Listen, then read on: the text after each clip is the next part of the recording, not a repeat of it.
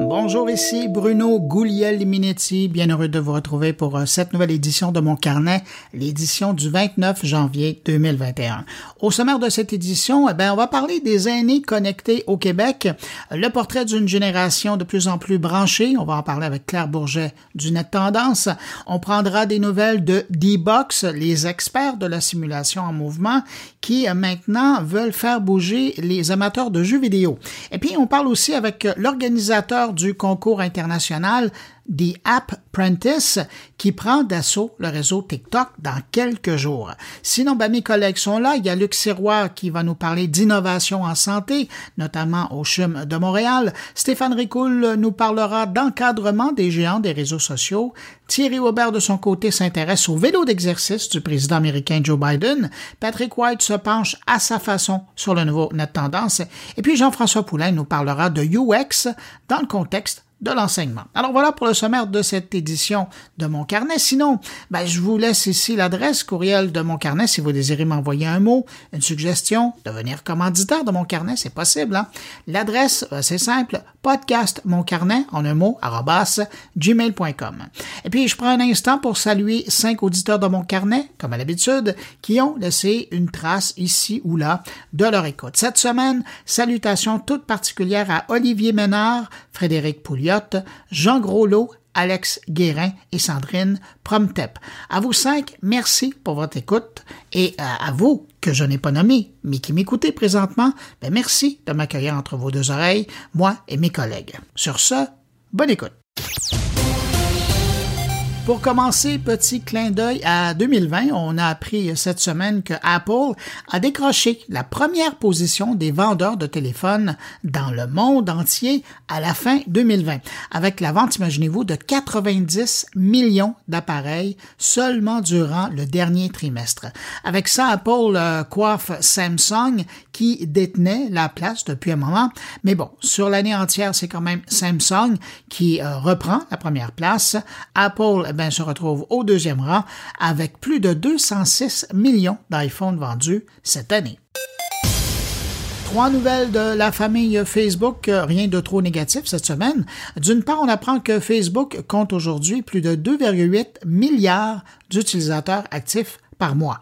Seconde info, il y a son conseil de surveillance euh, dont la mission est d'évaluer les décisions de Facebook sur euh, certains contenus controversés qui vient de publier ses tout premiers verdicts. Et bon, euh, dans quatre cas sur cinq, ben, le verdict est en faveur des plaignants et critique la modération des contenus par Facebook et d'ailleurs annule des décisions prises par la plateforme. D'ailleurs, au passage, les membres du conseil de surveillance de Facebook, un peu sa cour suprême, jugent un peu vague la politique de modération euh, des contenus de la plateforme. Les cas examinés sont des publications supprimées euh, qui ont été supprimées là, en octobre et en novembre dernier. Troisième et dernière information concernant Facebook, la plateforme a confirmé que le casque de VR Oculus Quest 3 était en développement. Mais bon, pas de date de sortie parce que de toute façon, le casque Quest 2 bat encore des records de vente. Mais bon, évidemment, euh, cette dernière nouvelle va peut-être ralentir les ardeurs des acheteurs. Si vous êtes un joueur de jeux vidéo, sachez que Steam organise actuellement un événement 100% québécois et ce jusqu'au 1er février en offrant des gros rabais sur des jeux produits au Québec. Une belle façon euh, d'honorer les grands et les petits studios de chez nous qui font connaître le talent québécois dans le domaine du jeu vidéo. Le géant de l'audio Spotify se lance dans le livre audio. Disponible pour le moment uniquement en anglais, le service est lancé avec neuf classiques de littérature anglaise lus par des personnalités. À noter que pour le moment, tous les livres audio sont disponibles pour l'ensemble des utilisateurs, payant ou non. Et contrairement au service de livres audio de Apple Book ou de Audible euh, d'Amazon, les ouvrages présentés chez Spotify sont accompagnés chacun d'un podcast animé par une professeure de Harvard euh, qui met l'ouvrage en contexte. Euh, une belle initiative. À quelque part, on peut dire que c'est la suite de la publication du premier tome d'Harry Potter il y a quelques mois. L'exode se poursuit du côté de WhatsApp et pour faciliter la transition aux nouveaux utilisateurs qui migrent vers sa plateforme à la recherche d'une alternative, il y a la messagerie Telegram qui propose désormais une fonctionnalité qui permet d'importer dans son environnement l'historique des conversations qui ont eu lieu sur WhatsApp. Pour le moment, cette option existe uniquement pour les utilisateurs de l'application Telegram sous iOS. Dernière initiative verte de Google Maps, la proposition d'itinéraires qui sont créés en fonction des bornes de recharge pour voitures électriques qui sont disponibles entre le point de départ et celui de l'arrivée. Cette nouvelle fonctionnalité permet à Google Maps, par exemple, de calculer un itinéraire en incluant les stations de recharge sur le parcours et même en excluant les stations de recharge qui ne seraient pas compatibles avec le véhicule de l'utilisateur. J'ajoute que si l'utilisateur est membre d'un service de recharge en particulier, ben, Google Maps tiendra également compte de cette information pour planifier un itinéraire. Attention, dernière information sur le sujet et pas la moindre, ne cherchez pas cette fonctionnalité sur l'application Google Maps que vous avez sur votre téléphone parce que cette fonctionnalité sera disponible uniquement pour le moment sur les versions de l'application à bord des véhicules électriques partenaires de Google. Bonne nouvelle pour les utilisateurs du furteur Chrome qui sont adeptes de l'utilisation des notifications sur leur ordinateur parce que très très bientôt, Google va cacher le contenu de ces notifications générées par Chrome lorsque vous allez être en mode de partage d'écran lors d'une vidéoconférence. Je dis bientôt parce que présentement, euh, Google est en train de déployer la mise à jour sur ses serveurs. Et en passant, si vous êtes un utilisateur du système de vidéoconférence Google Meet euh, de Google, ben vous avez déjà cette fonction d'anti-notification d'enclencher lors d'un partage d'écran. Et euh, je vous rassure, si vous posez la question, une fois le partage d'écran terminé, ben Chrome affiche à nouveau toutes les notifications passées sous silence. Et je termine ce survol de l'actualité numérique de la semaine avec une mention pour Pinterest. Pinterest qui se met à son tour aux stories en lançant ses story pins. Là, je pense que le compte est bon. Hein? Snapchat, Instagram, Facebook, LinkedIn, Twitter, tout le monde peut faire des stories. Alors chez Pinterest, on peut faire des épingles story de 60 secondes en vidéo ou encore un collage de 20 pages, euh, soit de vidéo, images ou texte. Et contrairement aux autres plateformes, ces stories ne sont pas éphémères, donc elles survivront les 24 heures. Et, et puis j'oubliais, chez Pinterest, les pins servent d'abord et avant tout, selon euh, Pinterest, à aider les créateurs à transformer leur idée en histoire. Alors, Bon pinage. L'Académie de la transformation numérique de l'Université Laval à Québec publiait cette semaine une nouvelle édition du Net Tendance, une édition qui s'intéresse ce mois-ci aux aînés connectés du Québec. Et quand on parle des aînés ici, hein, je vous rappelle, on parle des Québécois de 65 ans et plus.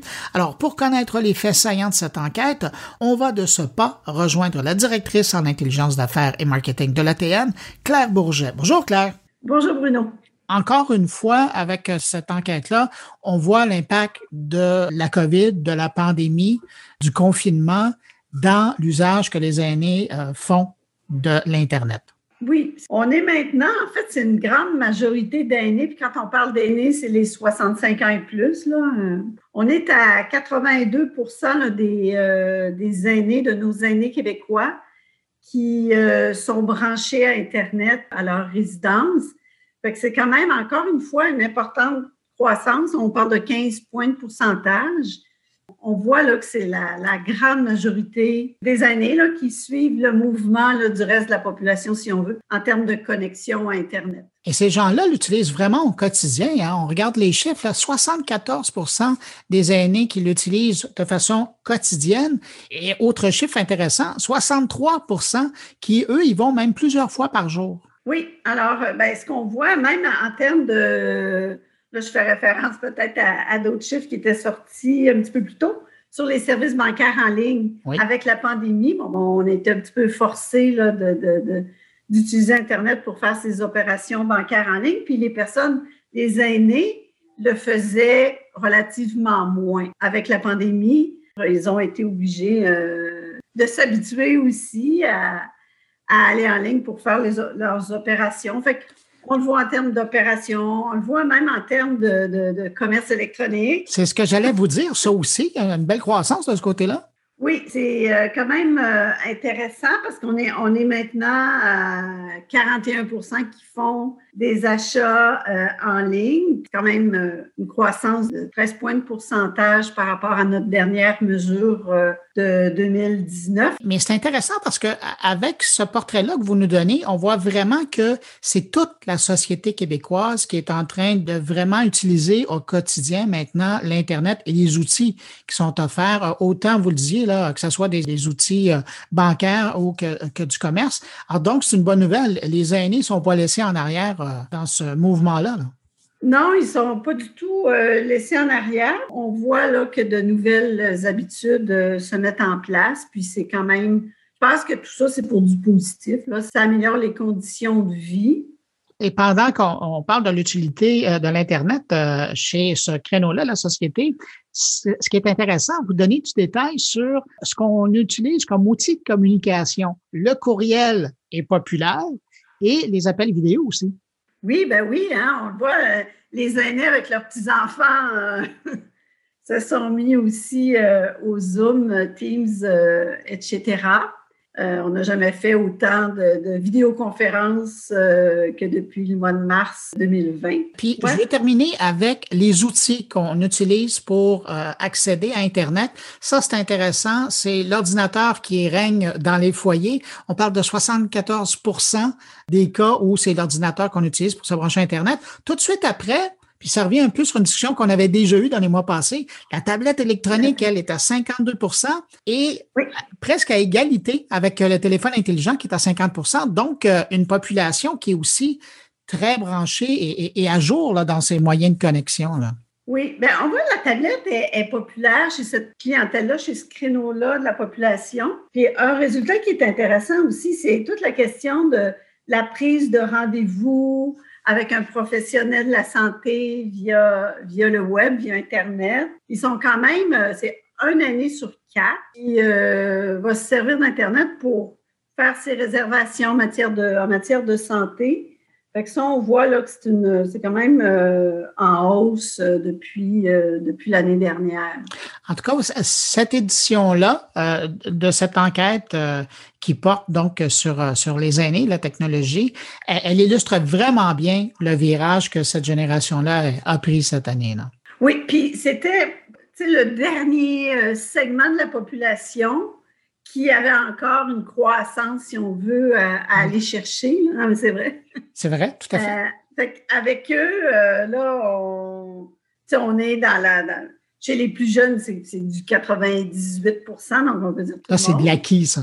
c'est ça. Fait qu'il restait les personnes euh, plus, plus âgées. Fait que là, on est en train de récupérer, si on veut, ce, ce retard de ce groupe-là. Fait que oui, maintenant, on peut dire que la population euh, québécoise est bien, est bien connectée à Internet. Mais avant de vous laisser aller, Claire, je suis juste curieux, vous là, qui suivez ça depuis des années, c'est quoi la donnée dans cette édition-ci qui vous a surpris le plus?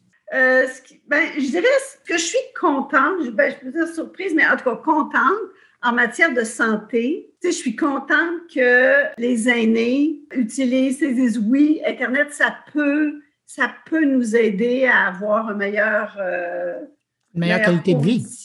Meilleure qualité de vie avec ces outils-là. Tu sais, qui fassent cette réalisation, ce constat. Tu sais, moi, je trouve que c'est positif parce que tout le volet, tout le secteur de la santé, bon, on le sait, là, ça va beaucoup, beaucoup se développer de façon numérique, la façon de pouvoir se connecter avec euh, les professionnels de la santé, tous les suivis de santé. Là, il y a toute la question aussi des outils connectés, puis avec l'intelligence artificielle, euh, tout ce qui s'en vient, ça va être, euh, ça va être un gros boom. Donc, c'est bien que cette clientèle-là, qui en fait en matière de santé aussi, euh, on, requiert davantage de soins une clientèle qui utilise ces services-là. Euh, Claire Bourget, je rappelle, parce qu'on ne le dit pas euh, systématiquement, mais donc, cette étude-là est disponible sur le site euh, de l'Académie de la transformation numérique pour les gens qui veulent aller consulter. Et je suis curieux, le mois prochain, vous allez travailler sur quoi? Le mois prochain, c'est sur la famille numérique. Ah ben là, ça va être intéressant. Donc, ceux à qui les aînés parlent lorsqu'ils font des sessions Zoom, on va parler de Zoom. En fait, c'est sur la famille, mais avec des jeunes, des enfants. Donc, euh, nos deux groupes d'âge, école primaire, école secondaire. Et on, va présenter ben, justement avec la pandémie en cours, qu'est-ce que ça a euh, amené comme, comme changement aussi euh, en termes de comportement numérique? Ah, ça va être une autre belle enquête à suivre, ça. Claire Bourget, donc directrice en intelligence d'affaires et marketing à l'Académie de la transformation numérique, rattachée à l'Université Laval. Merci beaucoup d'avoir pris le temps de répondre à mes questions. Puis merci encore pour cette édition-là. Ça fait plaisir. Au revoir.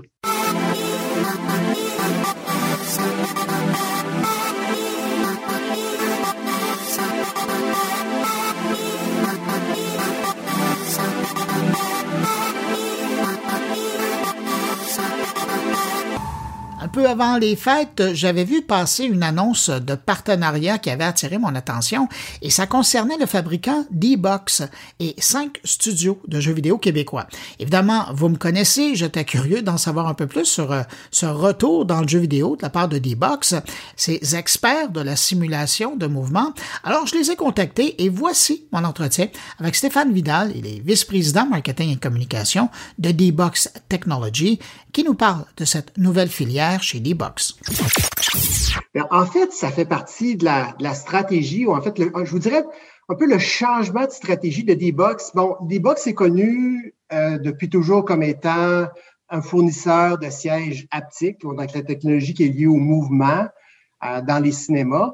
Par contre, D-Box, c'est plus que ça. D-Box, c'est comme deux grands secteurs d'affaires. Il y a un côté commercial, dont les cinémas. Il y a aussi tout ce qui touche la simulation et la formation. Donc, euh, développer des, simulateurs pour, euh, pour de la machinerie lourde, par exemple Caterpillar ou John Deere, qui sont des clients chez nous.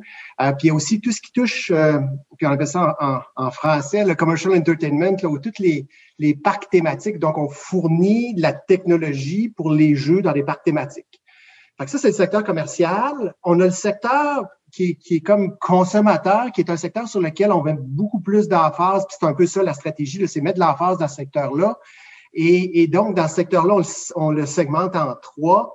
Vous avez tout ce qui touche, bon, le, le, le, cinéma à la maison. On, on, fournissait déjà, on a développé déjà des sièges pour le cinéma maison, des sièges haut de gamme qui coûtaient 12, 15 000 dollars US. Et là, on a développé, en fait, euh, euh, à partir de la même technologie, mais évidemment, la technologie évoluant, on est arrivé avec un siège qui offre la même performance, mais beaucoup plus abordable aux alentours de 3500 US, c'est un peu ce qu'on a lancé. Et puis, euh, puis il y a tout ce qui touche là le, le marché du, du, jeu vidéo, du gaming qu'on appelle, et puis ça, on peut le segmenter en deux.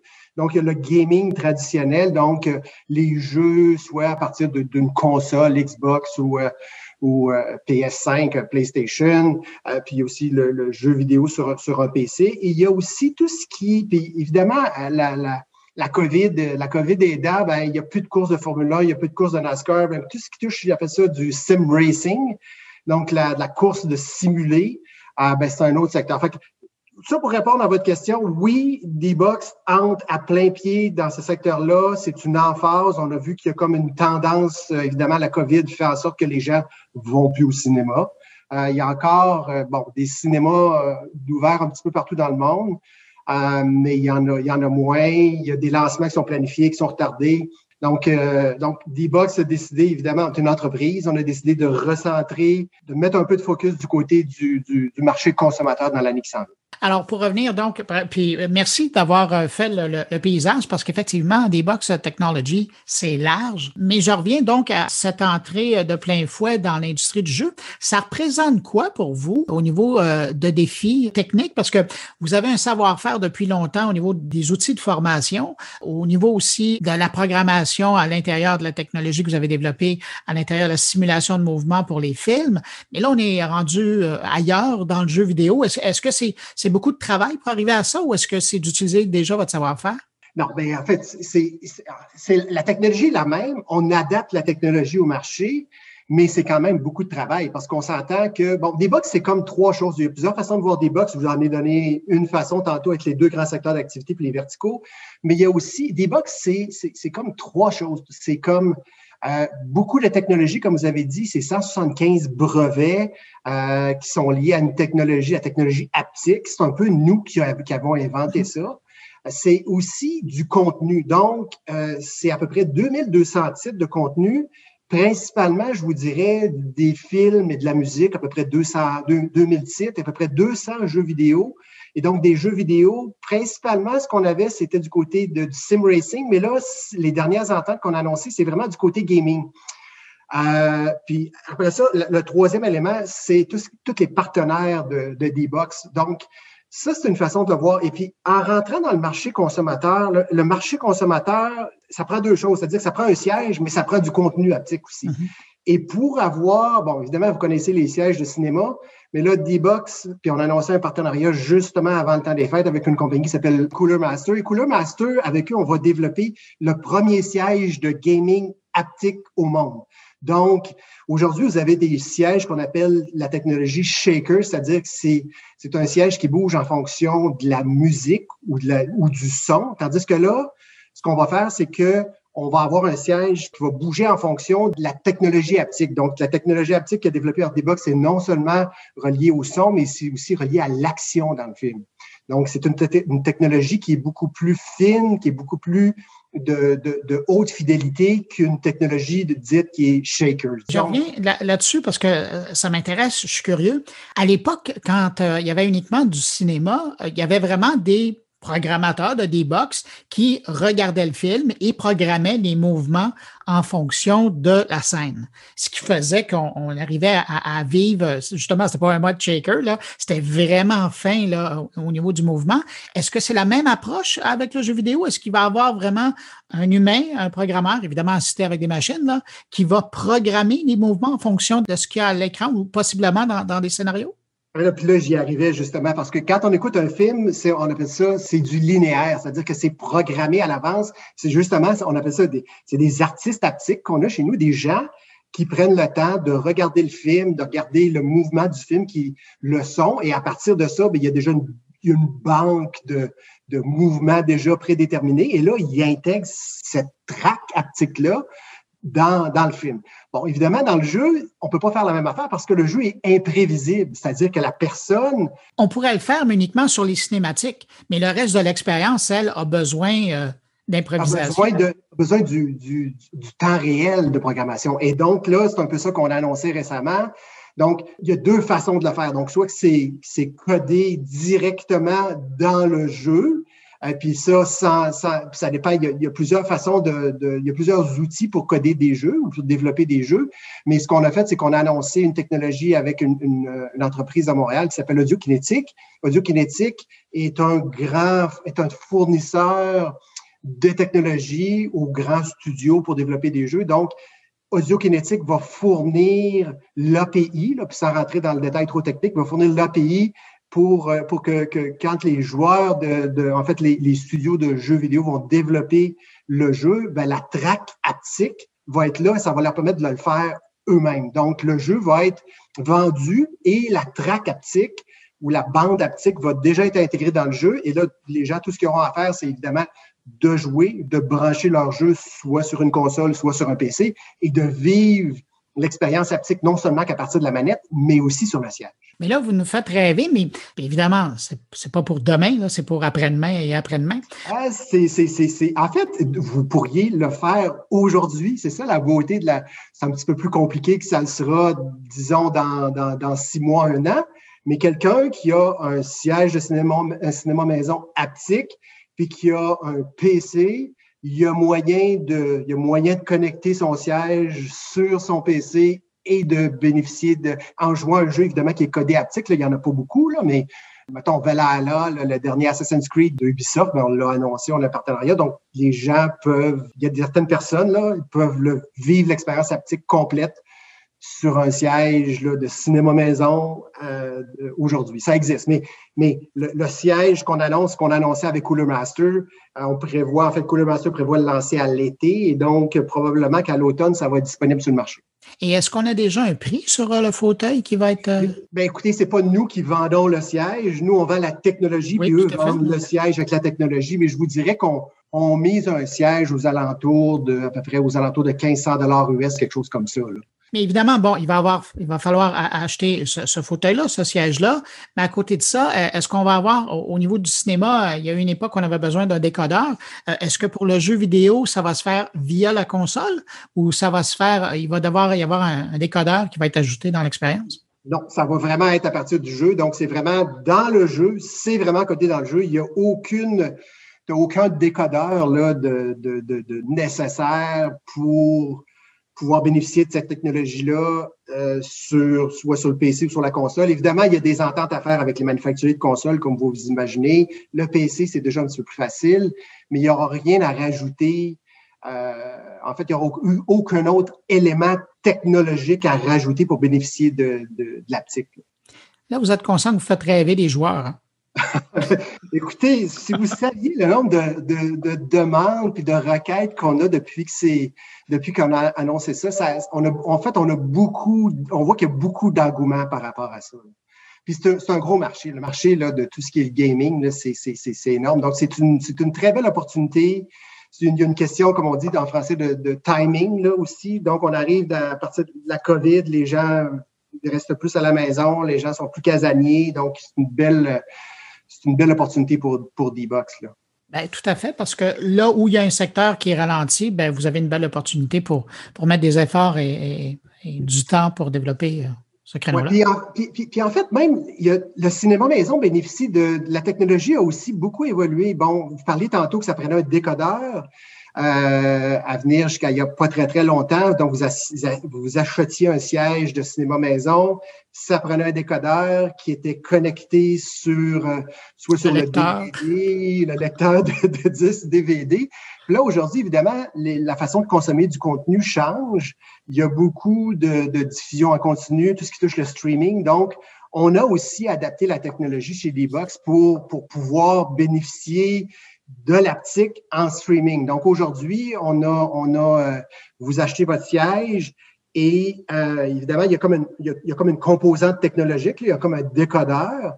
Euh, puis ça s'appelle le AptiSync, euh, un, décodeur AptiSync. Et ce décodeur-là, lui, il a pas besoin d'être branché, évidemment, quand tu écoutes la télé sur Netflix, ben, il a pas besoin d'être branché nécessairement sur la télé. C'est un peu comme Shazam, c'est-à-dire il reconnaît que le film qui joue, c'est euh, par exemple Mandalorian. Mandalorian fait partie de la, de, de, de la liste de films qui a été codé en aptique. Et là, ben, le siège se met à bouger. Évidemment, si le, si le, film ou si le contenu n'a pas, pas, été codé en aptique, il y a pas, il y a pas de, le, siège ne bouge pas ou ne vibre pas. Par contre, quand la, quand le, le, système AptiSync reconnaît automatiquement un, un, un, son, ça lui prend 30 secondes au maximum pour le reconnaître, un peu comme Shazam, ben là, le siège se met en action. Et c'est la personne qui regarde le film qui est plutôt surpris. oui, tout à fait, exactement. Stéphane Vidal, merci infiniment d'avoir pris le temps de nous donner des nouvelles comme ça de D-Box. C'est impressionnant ce que vous êtes en train de faire. Je rappelle, Stéphane Vidal, vice-président marketing et communication. Merci. Merci à vous. En fait, euh, vous savez, n'importe quand vous, vous voulez, ça va nous faire plaisir de vous parler de D-Box. Merci.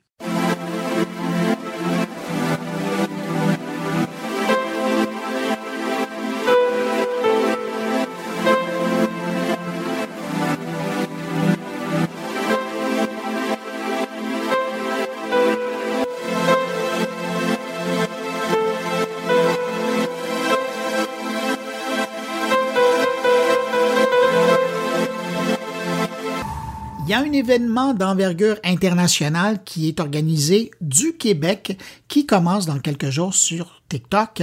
Je ne sais pas si ça vous dit quelque chose. Son nom, je parle du concours The App Apprentice ou Apprentice avec deux T, comme dans TikTok.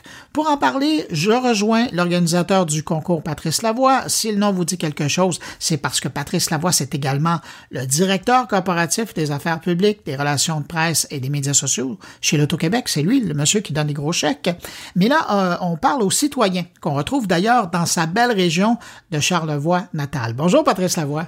Bonjour, Bruno. Comment vas-tu? Ça va bien, merci. Patrice, quand toi, tu présentes, j'allais dire, le concours là, international que tu as monté, euh, The App Apprentice, comment t'expliques ça? Ben, en fait, c'est simple. Je le compare un peu à l'émission de Voice aux États-Unis ou La Voix ici, là, au Québec, mais pour euh, apprendre à devenir un meilleur TikToker. Donc, apprendre à devenir quelqu'un qui est encore plus positif, plus créatif sur la plateforme TikTok. Et c'est le même principe. J'ai recruté euh, des experts en branding et en marketing. On est cinq coachs en tout et pour tout, des gens du Canada, des gens des États-Unis. Et euh, nous allons coacher pendant un mois 10 finalistes en leur apprenant euh, différentes euh, techniques, euh, bon, à s'assurer d'avoir une communication qui est efficace, s'assurer d'être créatif, comment utiliser les modes de la plateforme, mais adaptés à sa niche à soi. Donc, différents conseils qu'on va donner. On n'essaie pas de changer les gens. Au contraire, on prend les finalistes que nous choisissons. C'est la deuxième édition du concours et lors de la première édition, euh, ça s'est très bien passé. Il y a une fille de Norvège qui a gagné. Euh, elle a réussi à augmenter son nombre d'abonnés. Euh, elle était devenue très créative. Elle faisait confiance et tout ça. Donc, c'est à elle à qui on a donné la victoire. Et la deuxième saison commence euh, au début du mois de février. On s'attend encore à avoir une compétition très relevée. Mais là, moi, je suis juste curieux de savoir d'où vient cette idée de créer comme ça un concours, mais aussi de la formation pour envoyer justement un message d'être un meilleur TikToker.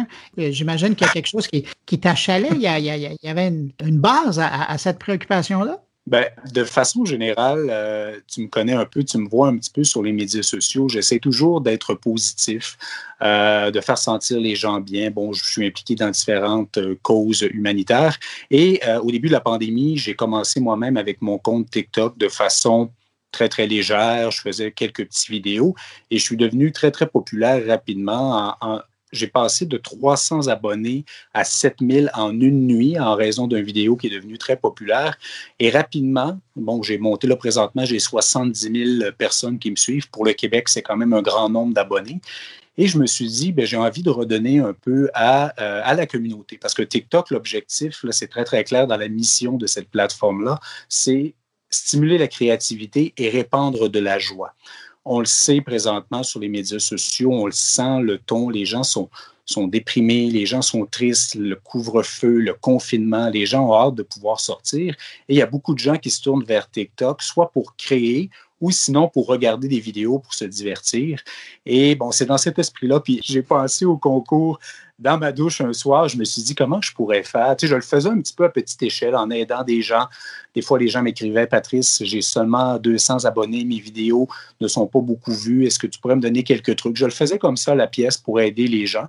Et là, je me suis dit, pourquoi pas ne, pas lancer un concours? Euh, j'ai sorti de ma douche, je me suis essuyé. J'ai écrit à trois amis qui sont devenus les coachs de la première édition. Je leur ai dit, écoutez, je crois que tu es aussi, tu as aussi la mission de répandre du positif sur cette plateforme. Donc, est-ce qu'on devrait lancer un concours? Ils ont dit oui tout de suite.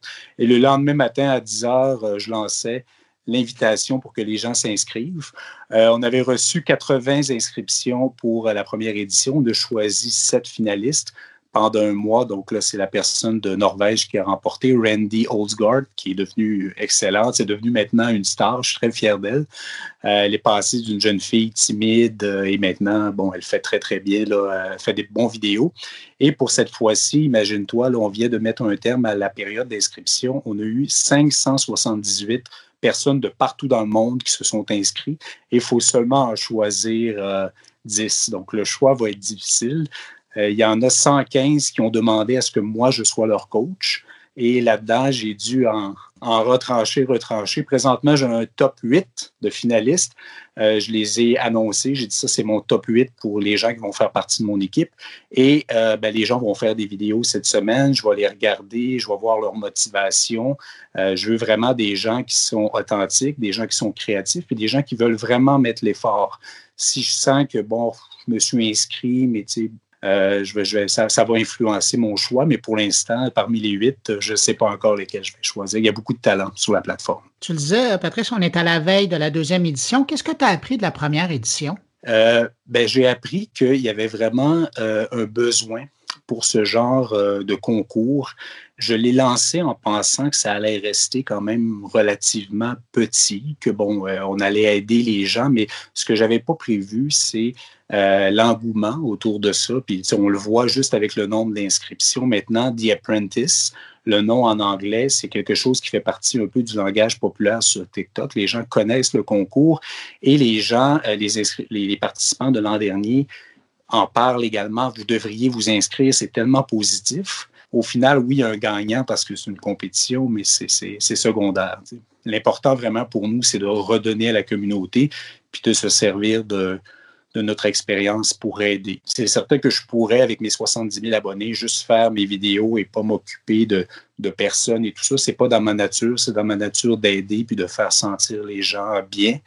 Donc, euh, c'est ça. C'est une autre façon euh, au-delà de mes vidéos sur euh, l'estime de soi, le fait de s'accepter avec le corps que l'on a, on le sait, on entend toujours dire, mon Dieu, avec la pandémie, j'ai pris du poids, il faudrait que je perde du poids. Non, si tu es bien dans ta peau, tu peux aussi être bien dans ta peau. Donc, je publie beaucoup des choses euh, inspirantes, des vidéos qui disent aux gens, finalement, sentez-vous bien, faites-vous confiance, euh, essayez pas d'être quelqu'un d'autre, soyez vous-même. beaucoup de contenu aussi pour la communauté LGBTQ, dont je suis membre. Et j'ai eu euh, des dizaines et des dizaines de messages de gens qui m'ont dit Tes vidéos m'ont fait du bien. Moi, je vis dans tel pays, j'étais, j'étais dans le placard, puis grâce à tes vidéos, ça m'a donné la volonté, en fait, le courage de sortir du placard. Donc, je reçois beaucoup d'amour. Puis pour la première fois, Bruno, c'est la première plateforme en fait que j'utilise seulement pour des besoins personnels.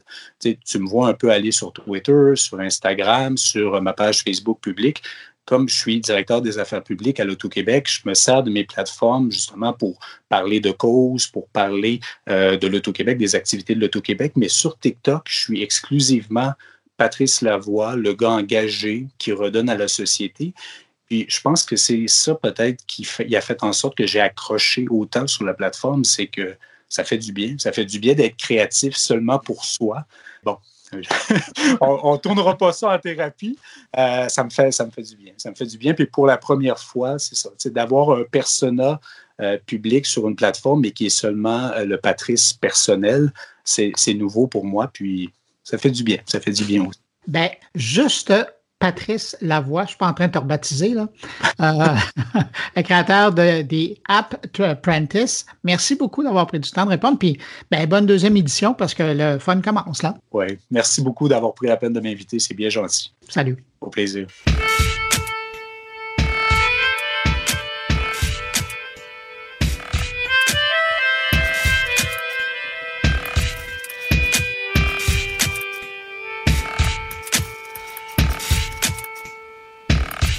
Eh ben, nous en sommes rendus au tour de mes collaborateurs et c'est avec euh, notre innovateur en chef national, Luc Sirois, avec qui on va commencer cette semaine. Luc nous propose une rencontre avec Cathy Malas, euh, l'adjointe du PDG du CHUM, mais surtout la grande responsable de la stratégie et du pôle d'innovation et d'intelligence artificielle en santé du CHUM. Et entre nous, Luc avait vraiment hâte de nous la présenter parce qu'elle devient, à partir de cette semaine, membre du Conseil de l'innovation du Québec. On les écoute. Ben, moi, je suis euh, ben, Cathy. Je suis une passionnée euh, de l'innovation euh, en santé. je suis, ben, orthophoniste de première formation. Donc, c'est là où j'ai découvert la, beauté et la force de l'intégration de la clinique et de la recherche. J'ai fait de la recherche également. Puis après, je me suis découverte une, passion en gestion des connaissances et d'innovation comme vecteur de changement des pratiques et de transformation des pratiques pour mieux, euh, pour améliorer les soins aux patients. Moi, je trouvais ça intéressant de te parler aujourd'hui parce qu'il y y a la, la, responsabilité de l'intelligence artificielle que tu portes. Mais là, de quoi on parle d'intelligence artificielle en santé, au CHUM? Qu'est-ce qu'il qu'est-ce y en est? Alors, pour nous, l'intelligence artificielle, c'est une façon d'innover. Hein? Donc, euh, c'est un moyen pour vraiment euh, adresser des problématiques par, une, par des méthodes d'intelligence artificielle. Alors, on ne fait pas de l'innovation, on ne fait pas de l'IA pour faire de l'IA, on fait de l'IA pour améliorer notre cœur de mission, c'est d'améliorer sans cesse la santé des populations et j'inclus nos patients et nos équipes. Je vais donner un cas concret. Il y a une entreprise québécoise qui nous a approché avec euh, euh, le besoin de valider en milieu réel un algorithme d'apprentissage machine pour détecter la présence ou absence de rétinopathie, euh, rétinopathie diabétique. Et donc là, on les a fiancés et mariés à une super équipe de cliniciens et de gestionnaires, donc les endocrinologues, les ophtalmologues, une infirmière de recherche, des gestionnaires, qui, pendant un an, ont travaillé à mettre en place euh, un outil supportés par l'IA pour détecter la présence ou absence euh, de rétinopathie diabétique. Donc, une, euh, on prend l'image de le fond de l'œil, on mhm. regarde s'il y a des lésions, puis le gold standard, c'est l'ophtalmologue qui confirmait ou pas la présence de rétinopathie diabétique. Un autre exemple concret, euh, c'est l'optimisation, par exemple, des rendez-vous pour les traitements en radio-oncologie. C'est compliqué de prendre des rendez-vous euh, pour les patients. Il y a plusieurs contraintes et disponibilité des patients, disponibilité des technologues, disponibilité de la salle, type de salle, type de traitement. Il y a 20 à 40 de contraintes et le cerveau humain pourrait être aidé par des machines qui aident à, à, prendre en compte toutes ces contraintes. Exactement, pour poser un rendez-vous. Alors ça, c'est un autre exemple dans la logistique, dans l'optimisation des rendez-vous pour donner des plans de traitement en radio-oncologie. Tu vois, ce qui est fascinant de, t'entendre, c'est qu'on quand on parle de l'usage responsable de l'IA, on s'arrête à, à, la, à, l'aspect responsable et à la crainte des dangers euh, de, du mauvais usage des données ou des choses comme ça. Puis, on, oublie souvent pourquoi on fait ça, puis on, passe peu de temps à s'éduquer sur, la, valeur de l'intelligence artificielle, puis comment ça va changer la pratique de la médecine, les pratiques en santé. Comment tu vois, toi, justement, l'impact? Qu'est-ce que ça peut changer? Moi, je pense que premièrement, il faut que collectivement, on se dise qu'on a la responsabilité de co-développer, co-designer, co-développer, co-expérimenter, co-implanter ce genre de technologie-là. C'est notre responsabilité comme institution publique avec nos chercheurs, nos cliniciens et des entreprises à partir d'une problématique. On part toujours d'un besoin et d'une problématique, pouvant être adressée de façon optimale et performante par l'IA. Et on, réalise, on co-développe le projet, on le co-expérimente, on le co-implante, on mesure s'il y a des bénéfices tangibles pour les patients, pour les équipes, pour l'organisation, pour le réseau. Et si oui, on les implante dans les opérations. Et, je pense que moi, une, un de mes champs de bataille avec, euh, avec plusieurs étudiants, doctorat et une conseillère chez moi, et avec toute une panoplie d'acteurs du Québec, c'est comment concrétiser les principes d'IA responsable. Être, euh, faire de la sécurité. Ça veut dire quoi? Assurer la sécurité, la confidentialité, l'inclusion, le développement durable. Moi, je suis innovatrice sur le terrain. Je veux faire de l'IA responsable. Je ne sais pas comment. J'ai le goût de respecter le développement durable. J'ai le goût de respecter la bienveillance. Je veux respecter la sécurité, mais je n'ai pas les moyens de le faire, que je sois entrepreneur ou intrapreneur. Donc, nous, avec toute une table euh, d'université, Obvia et les inégalités, l'Institut des inégalités, on, est en train de développer une checklist pour hmm. des innovateurs sur le terrain pour s'auto-apprécier au niveau des, des critères de responsabilité. Donc, on fait une checklist pour s'auto-évaluer comme innovateur qui développe de l'IA. Et après, on va faire un guide pratique pour accompagner les innovateurs, pour faire de la bienfaisance by design, de la sécurité by design, de faire dès la conception d'un projet, de considérer les principes de responsabilité avant même de l'expérimenter. ça, c'est un réel défi, mais je pense que collectivement, on peut y réussir. Quand on aura justement réussi à s'approprier l'intelligence artificielle, la gestion des données, et ça de façon responsable, qu'est-ce que ça va changer dans les systèmes de santé? Le système de santé du futur qui utilise l'IA, hmm. ça ressemble à quoi? Ça ressemble à une santé qui est préventive. Donc, de capitaliser sur les données. Donc, Luc Sirois, est-ce qu'il, s'il est prédisposé à, je ne sais pas moi, développer du diabète, est-ce qu'il a un environnement qui l'encourage à bien manger, à bien marcher? Donc, selon ton profil génétique, de te dire, Luc Sirois, je t'envoie des conseils personnalisés pour prévenir ta maladie dans ton milieu de vie. Donc, une, santé préventive et participative où le, où le, citoyen et participe à rester en santé et pas tomber euh, en étant patient. et combien de, et de combien de cas on pourrait espérer réduire avec euh, une santé préventive? là, tu me parles, toi, de 20, 30, 20, 40. Je souhaite que, que toutes nos approches soient une santé préventive et participative et décaler la partie diagnostic, thérapeutique, réhabilitative. Parce qu'ils vont en avoir toujours du ben, diagnostic. Euh, une, fois qu'on est, malheureusement, après avoir euh, bien marché, bien mangé, après, suivi tous les conseils, on se retrouve à l'hôpital. Qu'est-ce que ça va changer? Ben alors, en espérant de pouvoir te diagnostiquer, te traiter à l'extérieur de l'hôpital, donc, euh, ça, donc ah. en 2030, de faire de la santé de proximité, euh, soutenu par des innovations technologiques, soutenu par l'intelligence artificielle. Donc, de faire du diagnostic précoce, de faire de la thérapie ou de la, de la médecine personnalisée, donc thérapeutique, mais loin de l'hôpital. Ce qu'on veut, c'est le moins possible vous amener à l'hôpital. Donc, euh, comment qu'on est capable, ça, ça va être avec l'IA, mais d'autres technologies également, puis un changement de culture, puis du développement de talent, puis de la formation, tant pour les patients, citoyens, les proches aidants, mais également pour les professionnels de la santé. C'est un changement de pratique quand même assez important euh, de dire, ben, un jour, on aura peut-être juste des soins intensifs, puis juste des blocs opératoires, et même des activités de soins intensifs pourraient se faire en milieu réel de vie. Est-ce que grâce à l'IA, on va faire des percée médicale au niveau des traitements? Euh, je pense que oui. Puis c'est là, euh, par exemple, le croisement de l'IA et de la génomique va nous permettre d'aller un peu plus loin. Euh, là, avant, on avait beaucoup, on a beaucoup investi en génomique. Hein. Là, je dis 30 ans. on a fait des avancées, hein, des découvertes diagnostiques thérapeutiques. Phénoménal. Exactement. Mais là, le croisement des deux. Une, si on croise des données génétiques avec des données cliniques, avec des données de l'environnement, Luc Sirois, il est actif mais il mange mal. Il a une prédisposition génétique pour faire du diabète. Euh, ces, données cliniques, autres, physiologiques, le croisement de tout ça, je suis capable de t'offrir une santé personnalisée. C'est ça la, la percée médicale, les percées en santé. C'est le fait de, de, catalyser des données génomiques avec des données cliniques, administratives, environnementales qui vont nous permettre d'aller plus loin. En conclusion, ton message aux Québécois, Québécoises, à la société québécoise par rapport à l'IA dans la santé, ce serait quoi? Moi, je pense que les données, c'est de l'or pour plusieurs raisons. On ne peut s'améliorer si on n'a pas de données. C'est la façon qu'on s'améliore lorsqu'on veut s'améliorer, on veut améliorer la qualité des soins, la sécurité des soins. Il faut des données. Il faut de dire on part d'où euh, et on se rend où. C'est ça la force de l'IA, c'est on va, on va être capable de capitaliser une série de données génomiques, environnementales pour mieux poser des diagnostics, pour mieux traiter, pour mieux prévenir. Alors moi, je pense que mon message serait euh, comprenons mieux euh, c'est quoi l'IA, prenant le temps d'expérimenter collectivement euh, de façon ouverte et inclusive pour prendre des problématiques concrètes de notre société, incluant la santé.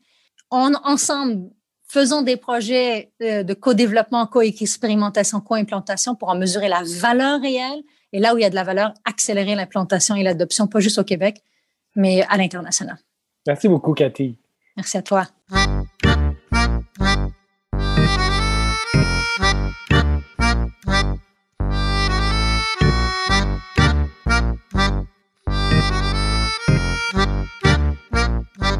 Stéphane Ricoul nous propose une réflexion sur le temps qui est venu d'encadrer les géants des réseaux sociaux.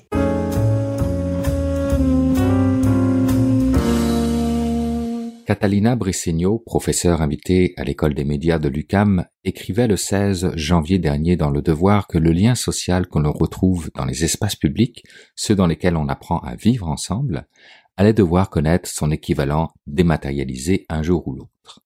Mais surtout que les réseaux sociaux numériques d'aujourd'hui n'étaient pas de la solution. Malgré leur politique de modération ou de vérification des faits, les Twitter, Facebook ou autres YouTube qui dominent présentement l'espace en ligne dit social n'ont pas le souci de transparence et encore moins de consultation publique propre aux instances publiques. Ils ont certes la volonté de favoriser au maximum les échanges, mais dans une optique mercantile et non sociale.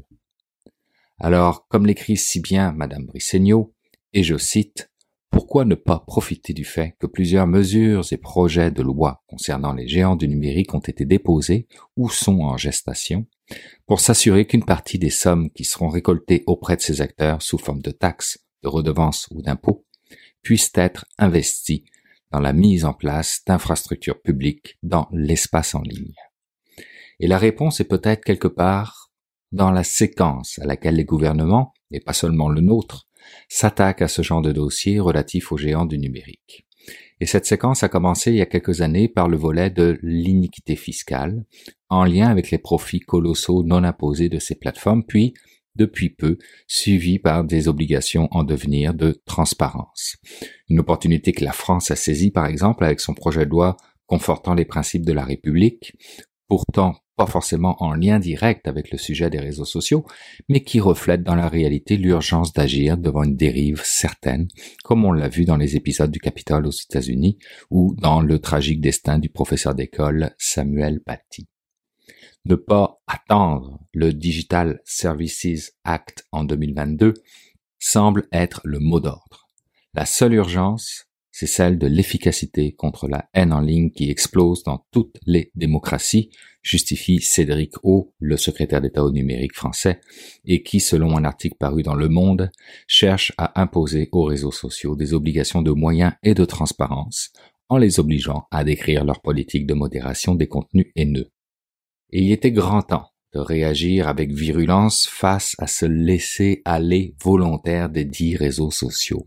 Cette procrastination ultra rentable qui, comme le dit Jean-Marie Cavada, qui est le président de l'Institut des droits fondamentaux numériques, est le reflet d'une hypocrisie sur laquelle prospèrent ces réseaux dits sociaux. Pendant 25 ans, ils se sont enrichis à l'abri du Communication Decency Act, la section 230 les met à l'abri d'une quelconque responsabilité par rapport au contenu qu'ils diffusent. En revanche, laisser cette régulation aux mains de ces entreprises privées plus opportunistes que protectionnistes, sauf envers leur profitabilité au détriment des démocraties, ce serait une grave erreur. Ce n'est pas à Twitter de décider de supprimer le compte d'une personne incitant à la haine avec comme incidence plusieurs morts d'hommes. Il y a des lois pour ça. Imposer un contrôle et des pénalités sur l'émetteur du message, certes, mais aussi sur la plateforme qui s'en fait le porte-voix, l'amplificateur, le déformateur, l'effet loop dont je parlais dans un précédent billet. Et vous me permettrez d'emprunter les mots de Madame Brissegno encore une fois, qui dit que pour y parvenir cependant, il faut développer une vision qui conçoit le numérique au-delà de cette dimension transactionnelle et servicielle. Il faut passer d'une architecture technologique centrée sur l'utilisateur vers une autre qui serait centrée sur la personne.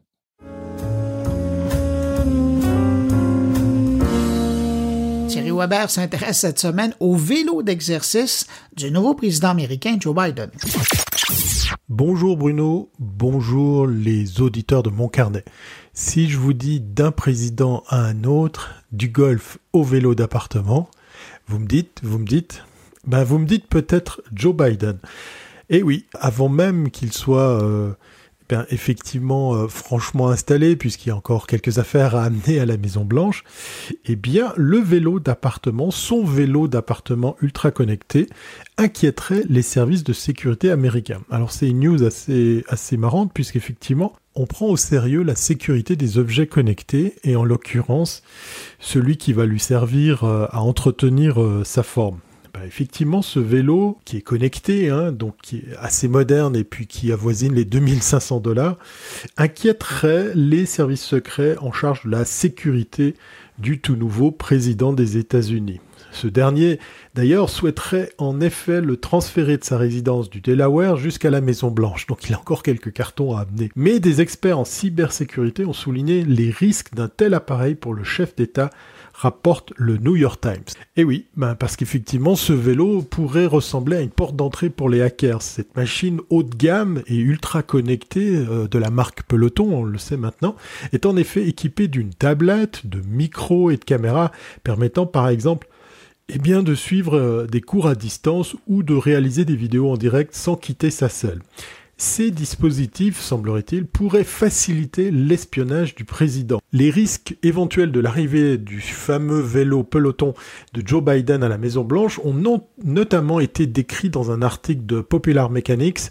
L'auteur estime que les systèmes de sécurité de ce vélo intelligent peuvent être facilement contournés par des hackers assez doués. Le fabricant lui-même de la machine alerte d'ailleurs sur son site internet de l'existence de vulnérabilités. Alors les experts de l'Agence pour la sécurité nationale, la fameuse NSA, et les services secrets pourraient passer au crible le peloton et le débarrasser de tous ces équipements problématiques comme une solution euh, qui permettrait à Joe Biden, le président, le nouveau président des États-Unis d'Amérique, de continuer à entretenir sa forme sur son vélo d'appartement high-tech. Du coup, le produit n'aurait alors plus grand-chose en commun avec le modèle vendu dans le commerce. Euh, comme je vous le disais, on avoisine les 2500 dollars. Et là, amputé de toutes ces fonctionnalités, pas sûr qu'on apprécie l'expérience. Allez, on va souhaiter euh, une bonne santé au nouveau président. Je vous souhaite aussi de bien vous porter. Et puis, comme à l'accoutumée, je vais vous dire à très bientôt si c'est pas avant.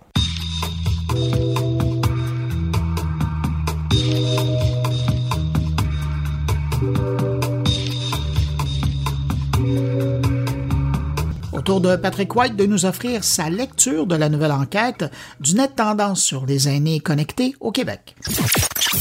Alors, je vous parle d'une étude qui a été rendue publique cette semaine. C'est l'enquête Net Tendance, pardon, de l'Académie de la transformation numérique de l'Université Laval qui remplace en fait le CEFRIO qui a fermé l'an dernier malheureusement. Et c'est une étude sur les aînés, donc les personnes âgées qui sont de plus en plus euh, connectées euh, au Québec. Évidemment, quand on parle de personnes âgées au Québec, c'est les gens de 65 ans et plus. Et essentiellement, euh, la recherche nous montre que les technologies ont eu un impact positif sur la qualité de vie des années québécois depuis le début de la pandémie, le 13 mars 2020.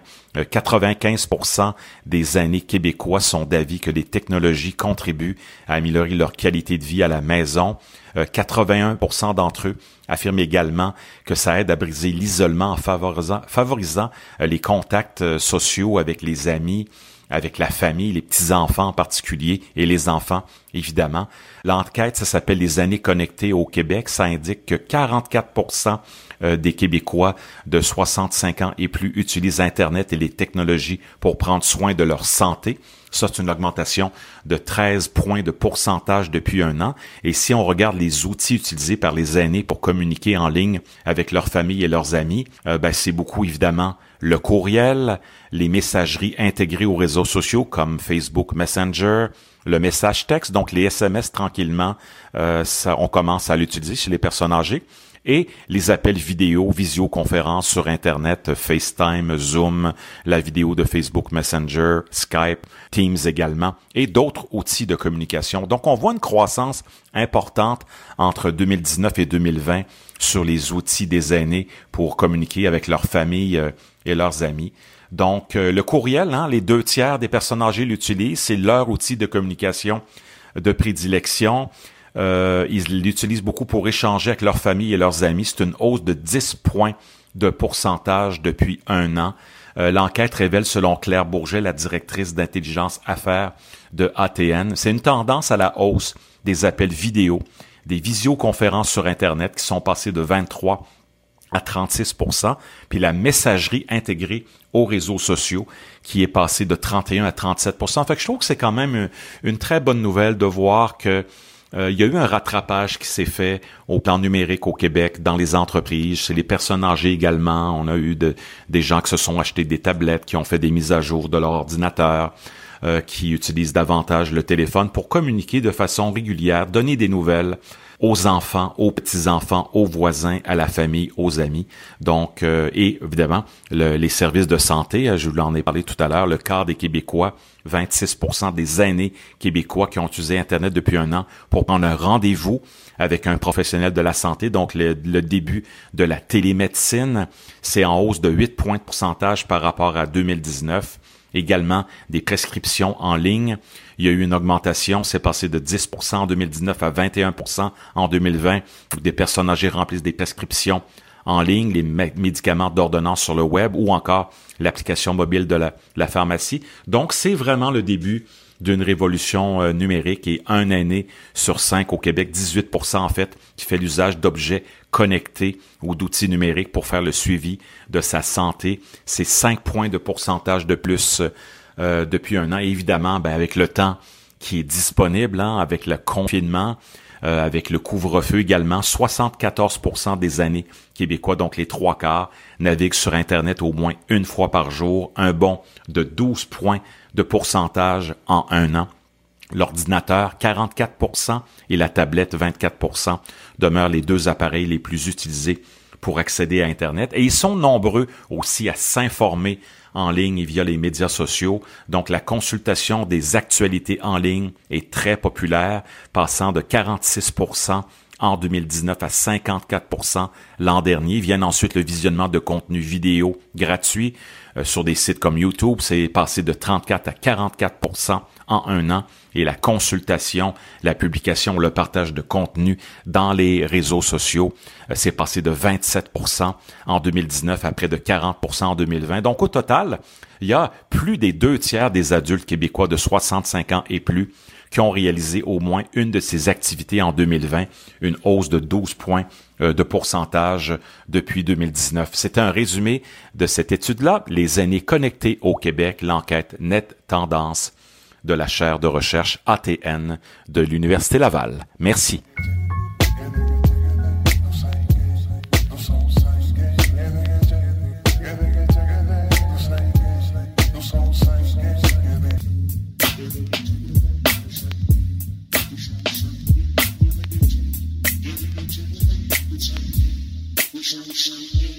C'est maintenant le temps de rejoindre mon ami Jean-François Poulain. Salut Jean-François. Salut Bruno. Hey Jean-François, euh, cette semaine, je pense que je ne vais pas me tromper en te disant que tu nous amènes dans un monde où le UX rencontre l'enseignement. Absolument. Cette semaine, on parle avec euh, Stéphane Guillemette, qui est euh, CTO, le Chief Technical Officer chez Classcraft, qui est une compagnie du Québec puis, euh, une compagnie dont on n'entend pas souvent parler dans les nouvelles, mais c'est quand même, euh, ça touche 7 millions d'utilisateurs à travers le monde, dans 165 pays. Et c'est un espèce de logiciel qui permet euh, aux enseignants de, valoriser les efforts de leurs élèves à travers un espèce de système de, représentation des élèves sous la forme de personnages, un peu donjons et dragons, de, jeux vidéo et tout ça. Puis là, ils peuvent donner des points aux élèves et tout ça. Mais ce qui m'a intéressé là-dedans, c'est qu'ils ont fait une étude l'année dernière. Ont testé avec des utilisateurs. Et c'est de ça qu'on parle dans l'entrevue. C'est de la puissance que peut représenter une, étude détaillée sur les utilisateurs pour améliorer le processus de, dans ce cas-ci, de l'engagement finalement. On revient à, il n'y a rien comme demander aux gens ce qu'ils veulent pour leur donner. C'est la base même du UX. le problème, c'est que c'est pas tout le monde qui l'applique.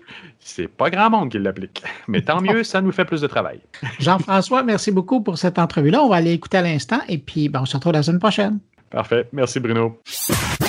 Classcraft, c'est une plateforme de gestion de l'engagement pour les élèves que les profs puissent utiliser en classe, dans le fond. ce qui est intéressant avec Classcraft, c'est que ça utilise les concepts de jeux vidéo de type RPG pour euh, les initiés dans le fond. Donc, à la base, euh, l'élève, ce qu'il va faire avec Classcraft, c'est qu'il va se créer un personnage. Et, RPG, RPG, pour les gens de, notre génération, de ma génération, en tout cas, c'est role-playing game, c'est les donjons et dragons. Donc, tu te mets dans la peau de quelqu'un, dans le fond. Tu te mets dans la peau de quelqu'un et tu vas faire évoluer ce personnage-là tout au long de ton parcours scolaire euh, pour, euh, pour l'année actuelle, dans le fond. Ce qui est le fun avec ça, c'est que chaque type de personnage vient avec des particularités qu'on appelle des pouvoirs. Donc, euh, dans le fond, ces pouvoirs-là, tu vas pouvoir les acquérir tout au long de l'année en ayant des points d'expérience. Et là où ça devient intéressant avec les points d'expérience, c'est comment l'élève peut gagner des points d'expérience, c'est sur une gestion le prof fait une gestion des comportements en classe. La gestion de comportement dans le but de développer les compétences de l'élève. Ce que ça va faire, c'est que ça va permettre à l'élève d'évoluer au courant de l'année, puis il va monter de niveau, euh, il part du niveau 1, il peut aller jusqu'au niveau 100 dans son personnage. Et plus il augmente de niveau, en fait, euh, plus ils vont avoir la capacité d'aller obtenir des nouveaux euh, privilèges ou des nouveaux euh, pouvoirs euh, qui sont personnalisables dans l'application par le professeur. Ah oui, oui, c'est intéressant. Et, là, donc, en, en, 2020, vous avez également fait une, vous en avez profité pour faire une étude sur votre clientèle pour être capable de voir permettre aux, professeurs, aux éducateurs aux écoles de s'inscrire, de comprendre les valeurs de ce qu'on fait, puis etc., c'est d'aller plus en avant. Donc, vous avez fait une étude dans ce sens-là. Qu'est-ce que ça a donné? Là, que, quels, sont, quels, quels, ont été les résultats par rapport à ça? Pour nous, l'étude qu'on le fait, c'est les profs, ils n'ont pas beaucoup de temps actuellement pour investir sur l'apprentissage de nouveaux trucs. Et au courant des quatre dernières années, on a travaillé sans cesse à essayer d'améliorer les premiers pas dans, dans, dans l'application, ce qu'on appelle euh, dans le jargon commun le onboarding. On a quand même un taux d'activation, somme toute respectable. sais, On a des centaines de, de, de, nouveaux utilisateurs par mois. Là. Ça se compte, en, ça peut être entre 1000 et 1500 nouveaux utilisateurs ah par mois qui arrivent dans la plateforme. Puis on a, on a un taux d'activation qui peut varier entre 9 et 12% Ça, c'est des gens qui vont sur le site de Classcraft, qui ont entendu parler de Classcraft par quelqu'un, puis qui vont se créer un compte, puis ils vont commencer à essayer d'apprendre à utiliser la plateforme. Puis, ce qui est crucial dans le fond euh, actuellement, c'est tout se joue dans la première semaine. Si euh, en dedans de la première semaine, euh, le prof n'a pas passé à travers, l'enseignant n'a pas passé à travers les différentes étapes pour apprendre à utiliser la plateforme, les grosses chances c'est qu'il va pas revenir parce que euh, donc l'étude elle a porté sur comment on pourrait faire en sorte que bon premièrement les profs ils vont faire le, les, l'onboarding au complet de A à Z. Mm-hmm. Comment on va le prof il va embarquer dans la plateforme avec confiance on sait que le prof, lui, dans le fond, il a quand même une pression assez importante parce qu'il est en avant de 30 personnes. Puis, il amène un outil technologique. Puis, il faut qu'il réussisse à convaincre les élèves que cet outil-là euh, va, vraiment apporter un élément euh, euh, différenciateur dans leur, journée d'école, en fait. Fait que l'étude, elle a porté sur comment on peut faire pour faire en sorte que le prof va avoir la confiance et il va être assez excité pour présenter Classcraft euh, qui vont engager les élèves tout au long de l'année. Donc, pour nous, l'étude était comment on fait euh, pour un délai très, très, très court, donner cette confiance-là aux profs, d'embarquer dans ce monde-là, puis d'embarquer dans l'aventure Classcraft. Parce que Classcraft, c'est vraiment une aventure, en fait, qui se déroule tout au long, au, long de l'année. Littéralement. Euh, fait que dans le fond, il y avait trois axes. Euh, il faut que ça soit facile à comprendre. Euh, il faut que ça soit facile à utiliser. Euh, puis jusqu'à un certain point, euh, il faut que ce soit facile à vendre. Parce que oui, vendre pour que le prof dise bon, mais je passe de la version gratuite à la version payante, mais vendre aussi dans le sens qu'il faut que je le vende à mes élèves. Euh, il y a un rôle de vente aussi à ce niveau-là qui est non négligeable. Puis, puis, donc, en gros, cette étude-là que vous avez fait l'année passée, vous a révélé quoi? Est-ce que c'est des choses qui vous ont permis, j'imagine que vous êtes allé vérifier avec des, utilisateurs déjà inscrits, des utilisateurs qui ne le sont pas, vous avez posé des questions. Comment, comment ça s'est passé? Combien de temps ça, a duré, cette étude-là? Ça a duré euh, sur une période. Euh, dans le fond, on a fait deux phases. On est en train de faire la troisième phase au moment où on se parle. Les deux premières phases, ça a été ça a duré d'environ, je vous dirais peut-être euh, un mois et demi, deux mois. Et puis la dernière phase, euh, c'est peut-être un autre mois. Puis la façon que ça s'est passé, c'est on a interviewé environ 17 profs différents, puis on a testé à peu près 17 prototypes, 17 ah nuances de prototypes. On, a beaucoup, beaucoup de concepts à intégrer euh, pour que le prof puisse comprendre les concepts de, de, points d'expérience, de HP, les pouvoirs, les types de joueurs que les, étudiants peuvent être, le, gardien, le mage et euh, le, le, guérisseur. Beaucoup de choses à introduire. Comment on fait pour finalement euh, le faire dans un cours délai? Sans complexifier et amener des concepts trop avancés. Première fois qu'on a découvert, premièrement, il faut parler le langage des profs, aussi simple que ça. Si on parle euh, dès le début de langage plus de type jeu vidéo, on va perdre la moitié des profs en partant. Donc ça, c'est un point super important. Euh, essayer de pas parler, parler de pouvoir, ben peut-être qu'on devrait parler de privilège, par exemple. C'est un exemple. Euh, parler de pouvoir, c'est comme ça peut paraître, euh, peut paraître évident, mais quand on le met dans un contexte, un nouveau concept, c'est comme ça vient comme rajouter une certaine complexité. Ça, c'est un, un des points marquants. Enlever des étapes jugées non nécessaires. Utiliser seulement des concepts, quatre concepts. Présenter, par exemple, des vidéos, un, un petit vidéo court sur l'ensemble que ce que Classcraft va offrir en partant. Ça, c'est une chose, euh, je pense, c'est facile. Tu regardes la vidéo, le vidéo, il dure 60 secondes, 120 secondes. Tu fais un petit tour de l'application. Je pense que c'est facile. Prof, euh, ça, ça, ça leur parle beaucoup. Guider les enseignants tout au long du, de leur parcours pendant qu'ils naviguent dans l'application. On voit ça souvent dans les applications. C'est des étapes par étape. Clique ici, il va se passer telle affaire. Puis à la fin de ce parcours-là, ben, ils ont accompli une tâche dans l'application réellement. Ça, c'est un autre élément euh, qu'on a trouvé super intéressant que le prof puisse aussi expérimenter dans l'application. Super important. Donc, pour nous, on avait, on la classe démo. Ça veut dire que quand tu vas créer ton compte, tu vas avoir déjà une classe qui est créée avec des élèves fictifs dedans. Puis tu peux aller voir à quoi ça ressemble en fait. Au lieu de partir avec une page blanche, de partir avec déjà du contenu, puis de faire parcourir les différentes étapes à l'aide de cette classe-là qui est beaucoup plus simple à comprendre que euh, d'avoir tout à créer à partir de zéro. Là. que ça soit facile à, comprendre. la, facilité de comprendre, puis la facilité d'utilisation devait rentrer en ligne de compte aussi, j'imagine. La facilité d'utilisation, euh, oui, c'est euh, expliquer comment le prof peut l'utiliser en classe. C'est aussi simple que ça.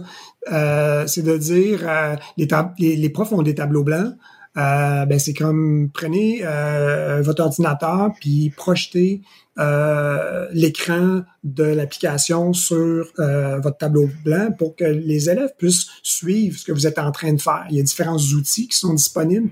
Dans le fond, ça, c'est une façon de simple de dire, ben, euh, les guider sur comment ils devraient commencer leur journée avec Classcraft, en fait. Ça, c'est un élément super important. Un autre super simple de dire, définissez des plages de temps dans la journée peut-être qu'au début de la journée, vous pouvez commencer avec un certain outil qui est disponible pour réchauffer la classe, euh, mettre une ambiance euh, cool dans la classe avec les élèves.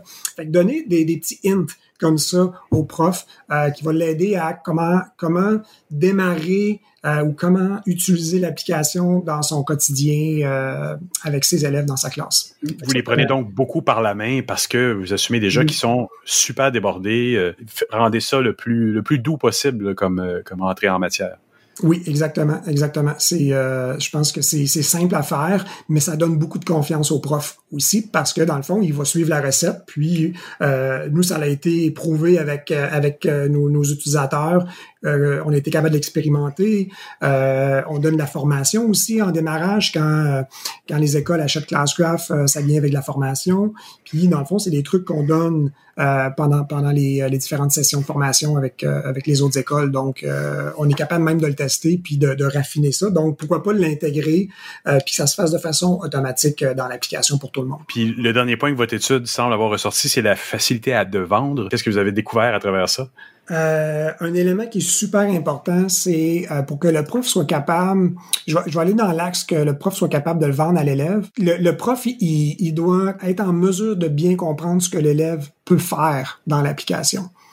Euh, le prof, c'est comme le, maître du jeu, si on veut, dans l'univers des RPG. Euh, donc, le prof, c'est un peu lui qui va animer, c'est un peu lui qui va mettre en place, euh, euh, qui va lancer les différents outils, les différents challenges, mais l'élève a un rôle à jouer. Puis c'est super important que le prof puisse comprendre et maîtriser l'aspect du point de vue de l'élève à ce niveau-là. Donc, pour nous, c'est euh, super important que dès le premier jour ou le jour 2 que le, prof commence à, à, utiliser Classcraft, de lui donner la visibilité euh, sur ce que l'élève peut faire et quand il arrive tel tel euh, événement dans l'application, ben de lui présenter les choix que l'élève va avoir à faire face et va avoir à décider. Et j'imagine aussi potentiellement les avantages qu'il en tire au bout d'une session complète de l'avoir fait une amélioration du comportement, etc., etc. Ça, ça, doit être des gros arguments de vente aussi pour les profs. Là. Oui, oui, c'est énorme là, de, de, de, pouvoir voir, euh, dans le fond, euh, à partir du moment où l'élève euh, va passer du niveau 2 au niveau 3 parce que il a, il, a, bien travaillé, il s'est comporté finalement de façon exemplaire, on peut dire. Les yeux des élèves, c'est vraiment extraordinaire. Fait que le que le prof puisse l'expérimenter un petit peu à sa mhm. façon. Euh, puis on est même en train de réfléchir que le prof devrait avoir son, son joueur aussi au même titre que l'élève devrait ah, ben avoir son, son, joueur dans l'application. ah oui. Oui, oui, oui c'est une bonne idée. que le prof fasse encore plus partie, dans le fond, du jeu euh, qu'il soit pas trop en retrait. actuellement, il est plus en retrait, euh, mais que son, son image soit là et son personnage aussi qui contribuerait davantage à, l'engagement des élèves. C'est super intéressant. Est-ce qu'il y a des groupes au Québec, j'imagine, il y a déjà des, échanges pour comparer leurs notes? Là? Euh, oui, il y, a des, il y a des écoles qui l'utilisent au Québec. Nous, on est dans la région de, de l'Estrie, euh, mm-hmm. euh, quelques commissions scolaires qui l'utilisent. On a des écoles aussi à Montréal. On a, on a déjà fait des, des focus groups dans une école spécifique à Montréal Montréal, on était allé euh, finalement rencontrer les profs, on a rencontré les élèves en personne dans le temps qu'on était capable de parler avec des gens qui étaient dans la même salle. C'était extraordinaire. Euh, et puis, c'est magique euh, de voir comment les profs l'utilisent, qu'est-ce qu'ils ont besoin. Puis à la fin, on est, on est resté dans la classe, puis on a rencontré les élèves. On leur a présenté, dans le on, on leur a présenté finalement l'application, puis euh, petit fait cocasse qui, moi, va, me rester euh, marqué euh, à vie. Là. les élèves étaient tellement passionnés et heureux de voir finalement des employés de Classcraft qu'à la fin, ils nous ont demandé de signer des autographes. C'était complètement fou. Euh, c'est rare en informatique. effectivement, j'aurais jamais pensé dans ma carrière d'informatique. Un jour, on peut signer euh, un contrat. Des autographes, oui. On pourra, ouais, on pourra euh, signer, des autographes. Stéphane, je voudrais te remercier pour avoir fait l'entrevue avec moi aujourd'hui. Ça me fait grandement plaisir.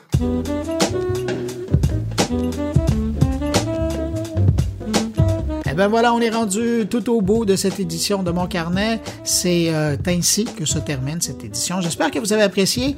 Merci à mes invités. Merci à Luc Sirois, Stéphane Ricoul, Thierry Weber, Patrick White et Jean-François Poulain.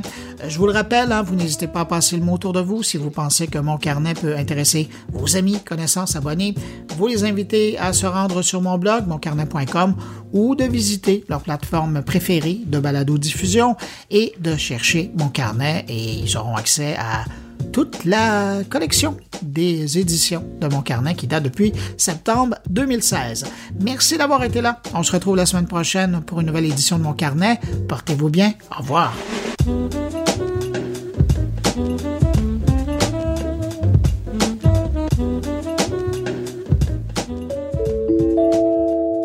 Production goulielminetti.com